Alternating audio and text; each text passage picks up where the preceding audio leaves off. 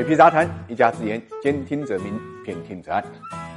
一直以来，只要谈到高薪呢，基本上金融行业是跑不掉的。那么，作为金融行业的传统大哥，银行的薪酬到底有多少呢？随着各个上市公司二零二零年年报的公布，我们从中间可以看到整个银行界的薪酬情况。根据数据显示，在二十一家银行二百二十九万员工当中，平安银行、招商银行、浙商银行、中信银行这四家银行平均的这个年薪啊，大概是超过五十万，那么相当于月薪呢是四万多。而人均薪酬超过三十万的银行呢，一共有。九家占比呢达到百分之四十二。有意思的是，大家最熟悉的国有大行、工农中建和邮储银行整体是垫底的，人均薪酬呢在二十五万到三十万之间。其中最低的是农业银行，平均薪酬呢只有二十六点八八万，不到平安银行的一半。但问题就在于，银行里面年薪最低的，我们平均一下，月薪也超过两万。而根据最新的数据呢，今年一季度全国整体的平均月薪资啊是八千四百九十亿元。这样一对比，就知道还是银行的薪酬呢。是远远要高于平均数。当然了，这种高薪酬的背后